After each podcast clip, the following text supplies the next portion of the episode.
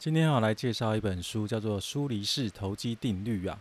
这本书很薄，但是里面的我觉得哈，关于投资的心理哈是有讲到蛮多的。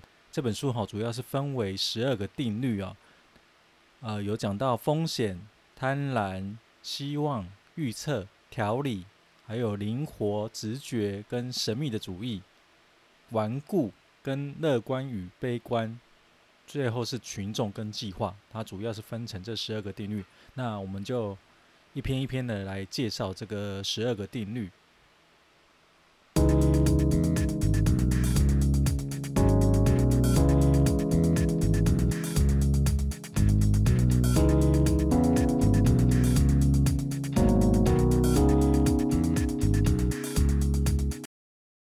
苏黎世投机定律呢，这个词哈是由瑞士证券跟那个期货投机俱乐部所创哈，而且呢，它是在第二次世界大战中呢，是从华尔街哦一集一集去收集来成为一本书的，所以它是里面有很多的小故事，找不到所谓的作者哈。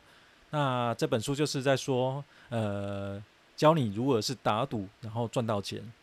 当然，每个人都想赚钱啊，那。但是呢，并非人人都可以致富嘛，也不是说每个人都愿意去赌呢，他就可以赚到钱。因此呢，在权衡之间呢，存在着有很大的不同。瑞士人呢，他不是哈终日哈就是在家里呢，然后就成为世界银行家嘛，而是呢，勇于去承担风险，加以去管理，才获得了主要的成功哦。要在一生中呢获得任何的成就啊，不管是在财富呢，或者是任何的利益上啊，你就应该要投入物质上呢和情绪上的资本，其中啊包括了金钱，还有爱情以及其他相关的一切嘛，就是宇宙中哦讲的定律啊，除非你运气好发了横财，否则啊在这个世界上你不会有所的成就啊。人的一生呢不能去规避风险，也不能去逃避。要应该谨慎的去投入风险呐、啊，必须呢谨慎，而且用思考的方式去正确的赌，在这个情况下，收获总是大于损失嘛。不要整天想说要领着死薪水，没有一个人呢能够用薪水来发财，倒是很多人呢因此呢一贫如洗。所以你必须呀要懂得让自己放手去搏，投机才是你所需要的。好，这是前言的部分哦。再来，我们就是会讲到后面的章节。那第一篇哈定律就是主要在讲风险呐，是教你呢，呃，规划你如何处理钱哈。忧郁啊，不是心理的疾病，而是健康的征兆啊。如果你不担忧呢，那就是你冒的险不够啊。你想想看啊，你如果说你投入一笔钱，比如说买零股哈，我假说假设啊，比如说你买零股，你不会去担忧它嘛，哦，因为因为风险哈，你赚的报酬是少的。那如果你买很大量的股票啊，哦，比如说你买那个航海股啊，你就会去担忧它嘛，因为它的权重啊，它的金额比较大嘛，哦，所以它主要的这句话的重点在这个哦。大多数人呢，紧紧抓着安全哦，仿佛它是世界上最重要的东西。安全看起来呢，有很大的用处，它可以给你一种哦，沉浸于暖和跟舒适的感受，就像是冬天的晚上啊，睡在暖和的床上上面一样。它能产生一种哦安宁和舒适的感受。沉迷冥想的追随者，他们呢珍惜安宁，甚至在某些情况下宁愿呢为此而忍受贫困。部分的佛教徒呢，他不争钱财，甚至呢放弃所有的一切哦。其理论是拥有越少，忧虑也越少。当然，免于忧虑啊，在某些方面是属于好事哦。任何投机家都会告诉你哦，如果你一生主要的目标是避免忧虑呢，那么你将永远贫困。生命呢，应当是一场冒险的活动，而不是一个单调的生活。如果呢，你想要依靠工作的所得呢，作为主要的收入支柱呢，那么你的一生啊，也只能去希望说你不会最后沦落到乞讨的地步啊。更何况呢，这不是绝对的哦。根据呢经验法则呢，一个人应该只要用一半的精力呢，致力于工作的收入，其他的一半呢，更应该去做投资或者是投机的活动。除非啊，你成长在很有钱的家庭嘛，很富裕的家庭嘛，那就没有办法去套用这个公式哦。否则呢，唯一能让你脱离贫困的方法呢，绝对是你唯一的希望，就是去冒险。冒险可能产生损失啊，不一定只是收获。假如呢，你只把钱财用在投机呢，你一定要准备承担的损失，最后结果呢，也有可能是贫困。在投机市场呢，永远要下有意义的赌注呢。什么是有意的赌注呢？是只要下你承担得起损失的赌注哈，这是一个老话了。不过你只要去思考一下，假如说呢，你下注了一千块钱，而且赢了两倍，你依然是不会有钱嘛，你依然是贫困的。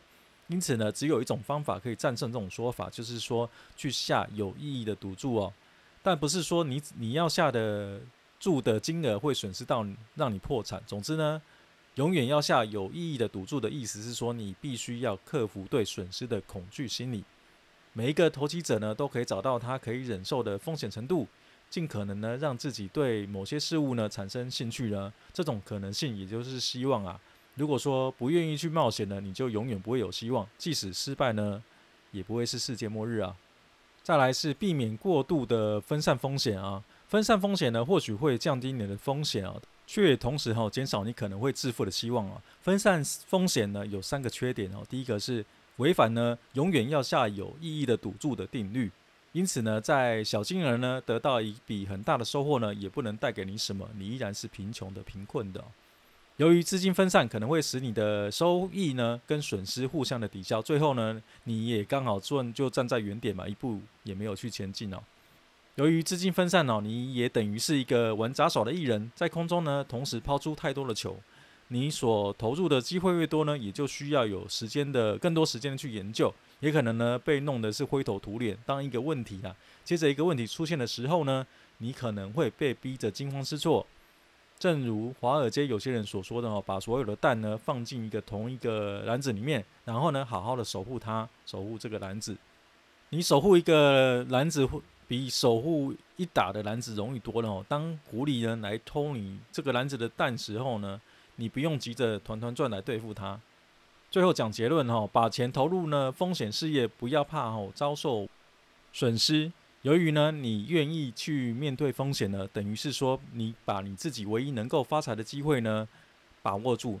你为这个机会哈所付出代价是产生忧虑的精神状态，因此呢，这个定律哈主张是忧郁是生命的刺激品，而不是一种疾病。你一旦呢习惯，就会喜欢上它。第二个定律呢是讲贪婪哦，告诉你呢，当事情的顺利的时候啊，你要怎么办呢？尽早的获利了结。当你的运气啊走到最顶端的时候，就获利了结，永远不要试图呢去榨取最后的一块钱。假如说呢，你能够战胜贪婪的这种自制的行为啊，会让你使你比其他的九十九趴追逐于财富的人呢，更能成为优秀的投机者。贪婪的意思啊，是说哈，你极度想要、渴望得到，想要得到更多、更多、更多，甚至呢，永远更多。想要得到的比期望更多，甚至呢表示欲望失去控制。我们做每一笔的投机后，都必须去预先去决定哦，你这一笔呢能够赚多少。当你的目标达成之后呢，立即的哈就获利了结。不要管说一个人能够有多少哈，因为这个问题哈就是很难去答复他了。贪贪婪呢就是的人呢，他总是想要得到更多嘛。不过呢，还有另外一个原因呢，就是说当你投机成功的时候呢，使你的财富增加呢。每一次新的投机终会是一个新的开始。尽早的获利了结，不要想说哈吃到最后一段哦，不要去希望呢获利会不断不断的延伸下去，不要去希望呢好运会连连不断的。要有获利的过程呢，是有很短的心理准备。当你哈到达预先的目标的时候呢，尽早获利了结，抽身离去。当你呢已经获利了结了，就不要因为获利的机会呢仍在。懊悔而折磨自己，唯一的不尽早获利了结的理由是出现了某种新形式。这种形式呢，会让你吼肯定你会在下一个时间呢里面吼继续获利。第三篇定律呢是讲到希望哦，当困难呢在你的面前的时候，你要如何的拯救自己？哈船呢开始下沉的时候，不要祈祷呢，赶快脱身哦。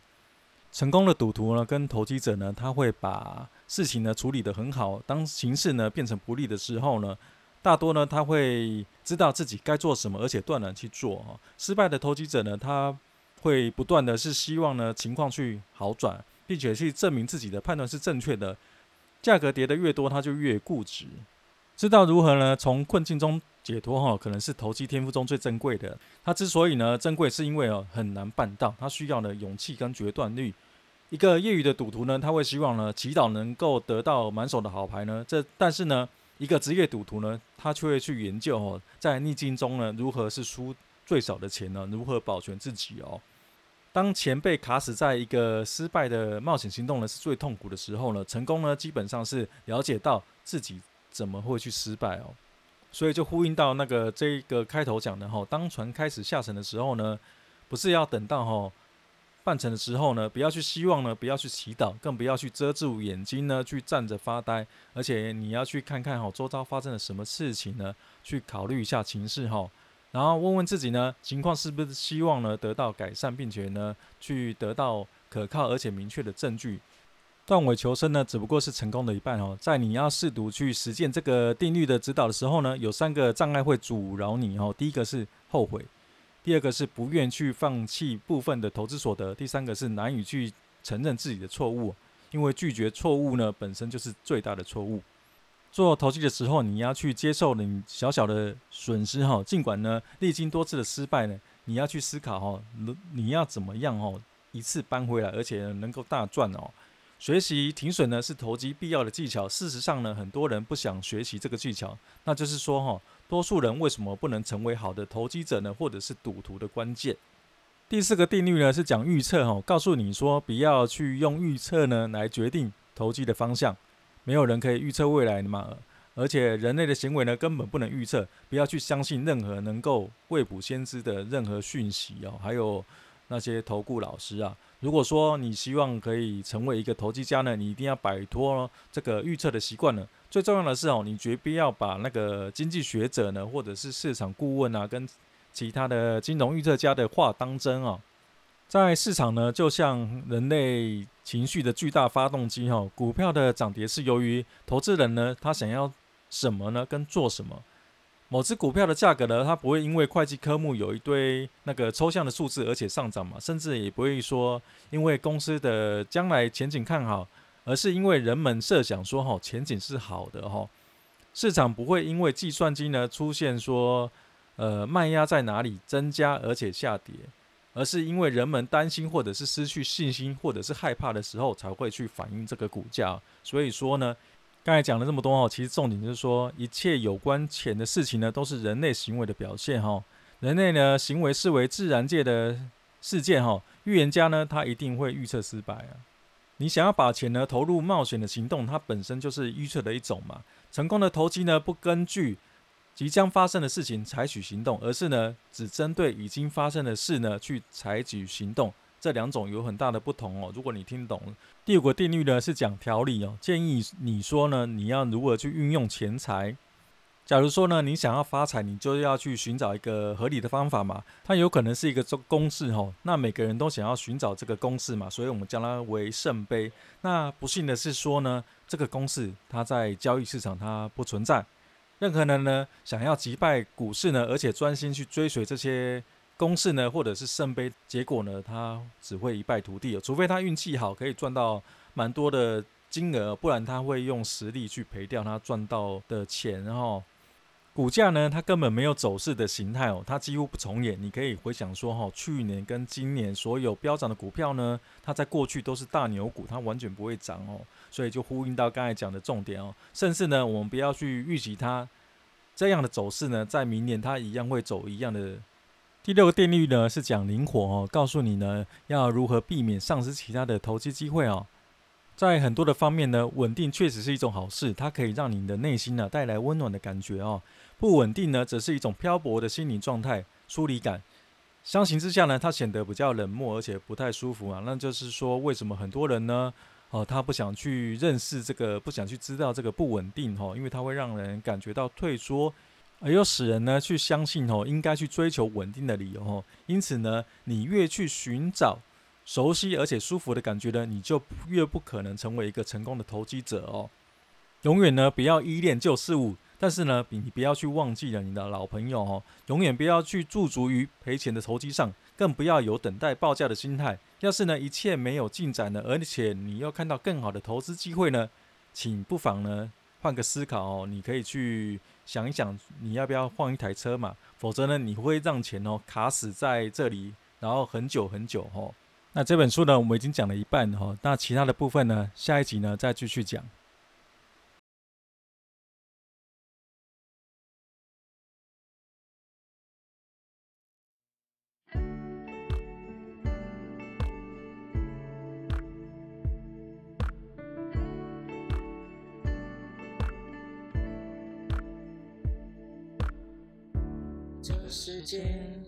乍看之下有点灰。你微笑的脸有些疲惫。Yeah、抬起头，天空就要亮起来，不要放弃你的希望和期待。沙漠中的一滴泪，化成绿洲的湖水。真心若能被看见，梦会实现。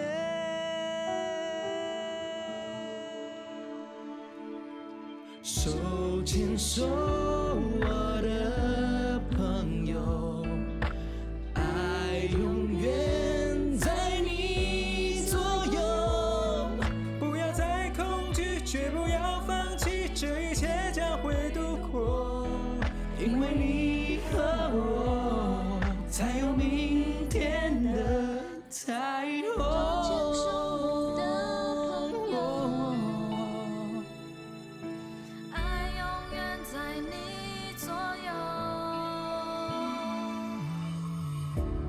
这一刻，不要躲在害怕后面。这个世界需要多一点信念。那尘埃不会真的将你打败，你将会意外生命的光彩。风雨过去那一天，悲伤就要停下来。感觉你身边的爱，它存在。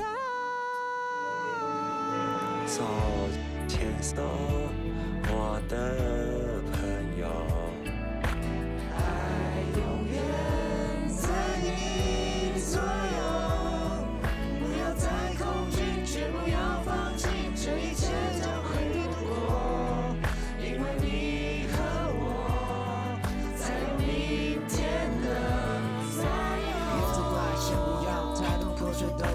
手牵手，精神上的互相理解，不能忘了给点爱，来点爱需要多点智慧，害怕了，伤透了，人就容易放弃，所以需要你再多一点的想象力，我都在听见。我们期待电影美丽的结局，喜极而泣，朋友，我会爱你，就像我在爱自己，你经得起一场艰苦的在意，等悲痛后大口呼吸呀，散发一点光和热，就看到笑容。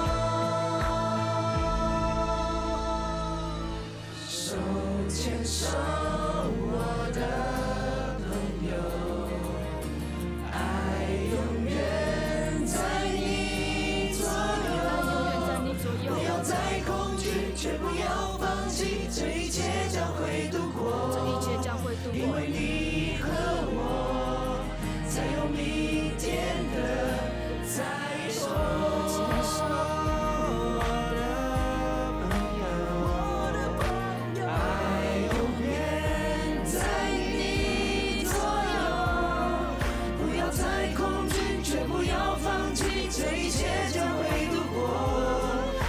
牵手